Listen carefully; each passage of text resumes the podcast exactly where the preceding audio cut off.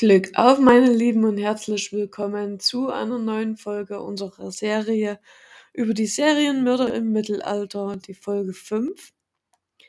Diesmal geht es um den Simon Bingelhelm. Viel Spaß beim Hören.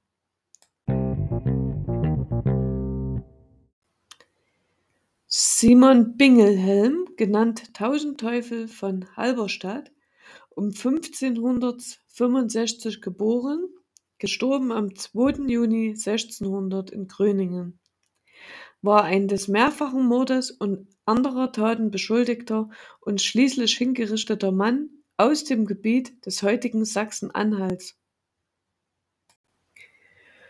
Gefangennahme Im Frühjahr 1600 wurde ein Mann gefangen genommen, von dem man annahm, dass er der Tausendteufel von Halberstadt sei. Er wurde nach Gröningen, der damaligen Residenz des Bischofs von Halberstadt, Herzog Heinrich Julius von Braunschweig, gebracht und dort inhaftiert, mehrfach verhört, auch unter Folter.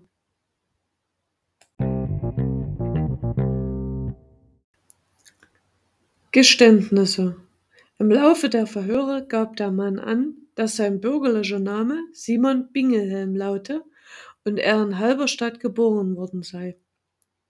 Er bekannte sich zu zahlreichen Einbrüchen und Diebstahlsdelikten, in erster Linie in Halberstadt, aber auch in Wernigerode, Redeber, Ermsleben, Heum, Aschersleben, Seehausen, Ballenstedt, Eilenstedt, Heimburg, Klein-Quenstedt, Westerhausen, Dardesheim im märkischen Prenzlau in der Nähe von Salzwedel, Haldensleben, Neuhaldensleben, Kalförde, Derenburg, Herzberg, Oschersleben, Schmerke, Grottdorf und Quedlinburg.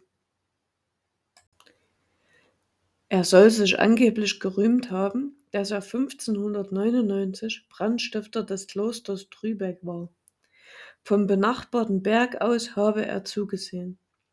Ferner habe er aus der Kirche zu Rade einen Kelch und aus dem Armenkasten der St. Georg-Kirche Derenburg elf Taler gestohlen. Außerdem sei er mit anderen in die Martinikirche Halberstadt eingebrochen und habe den Opferstock entwendet. Vor Helmstedt habe er einen Mann wegen zwei Groschen erstochen, sowie bei Bernburg Saale einen Bauern. Bei Benzigerode habe er eine junge Frau acht Tage vor Pfingsten 1599 umgebracht. Im Wald zwischen Hornburg und Osterwieck habe er versucht, ein 18-jähriges Mädchen zu vergewaltigen und es später getötet. In den Verhören, die auch unter Folter stattfanden, gestand der Mann insgesamt 71 verschiedene Straftaten, darunter die Beteiligung an 26 Morden. Unter anderem soll er eine schwangere Frau überfallen haben, die er mit seinen Kumpanen tötete. Anschließend hätte sie, hätten sie ihr den Leib aufgeschlitzt, um an das ungeborene Kind zu gelangen, aus dessen Eingeweiden er dann Kerzen für seinen nächsten Einbruch hergestellt habe. Er sei auch am Raub und der Tötung von mindestens fünf Kleinkindern beteiligt gewesen. Im Protokoll der Verhörung wurde dazu notiert. Bekennet, dass er, Schwarze Hans, Potthans, Riekel und der dicke Martin zu Hessen, einem Manne, ein Kind von drei oder vier Jahren, vom Tore genommen dasselbe einem Juden zu Bersel verkaufen wollen, welcher aber das Kind, weil es ein Mädlein gewesen, nicht behalten. Hätten sie es genommen und am Hui auf der langen Wiesen in die Erde bis an die Achsel vergraben und mit Barteln danach geworfen. Pottans hätte dem Kind den Kopf abgeworfen. Den Kopf bei Hui Neinstedt in eine Höhle wieder gesteckt und das andere in die Erde vergraben.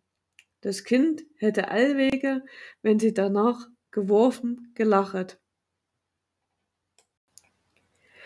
Bekennet er, Schwarze Hans, Potthans und Regel, hätten vier Kinder von drei und vier Jahren alt gestohlen, hätten die Kinder an die acht Tage in Danals Höhle im Hui gehabt und ihn gebeten, dieselbe den Juden verhandeln zu helfen, welche Kinder aber die Juden nicht haben wollen. Derwegen sie dieselben totgeschlagen, drei im Jürgenholz über Schwanebeck und eins bei der Warte über Sagret, Sagstedt begraben.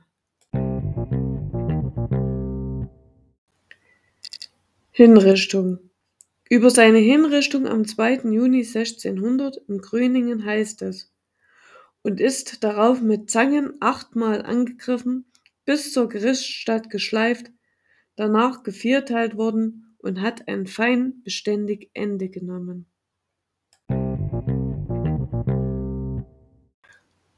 So, meine Lieben, und jetzt hoffen wir, dass euch unsere Folge 5 über die Serienmörder im Mittelalter gefallen hat und ihr auch beim nächsten Mal wieder zahlreich einschaltet.